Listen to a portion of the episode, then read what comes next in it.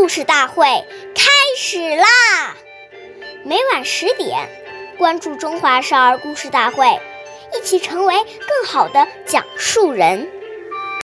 岁月易流逝，故事永流传，弘扬中华瑰宝，传承红色基因。我是中华少儿故事大会讲述人梁新月，一起成为更好的讲述人。今天我给大家讲的故事是《故事大会红色经典故事》第六集：朱德不愿换房。今天我给大家讲一个开国领袖朱德爷爷的故事。红军部队来到沁县南治水村。暂时借住在老乡的家里，房东有四间房。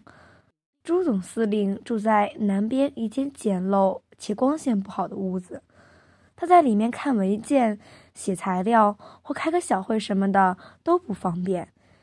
警卫人员便想跟老乡换一间好的，可朱德爷爷坚决不肯，说这间房子就很好了，老乡家有老人。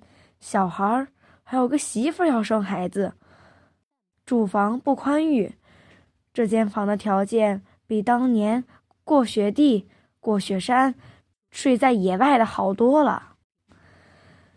朱德爷爷通过这件事情教育官兵：人民军队对老乡不能要这要那，而要时刻想着为人民谋福利。感谢大家的收听，我们。下期再见。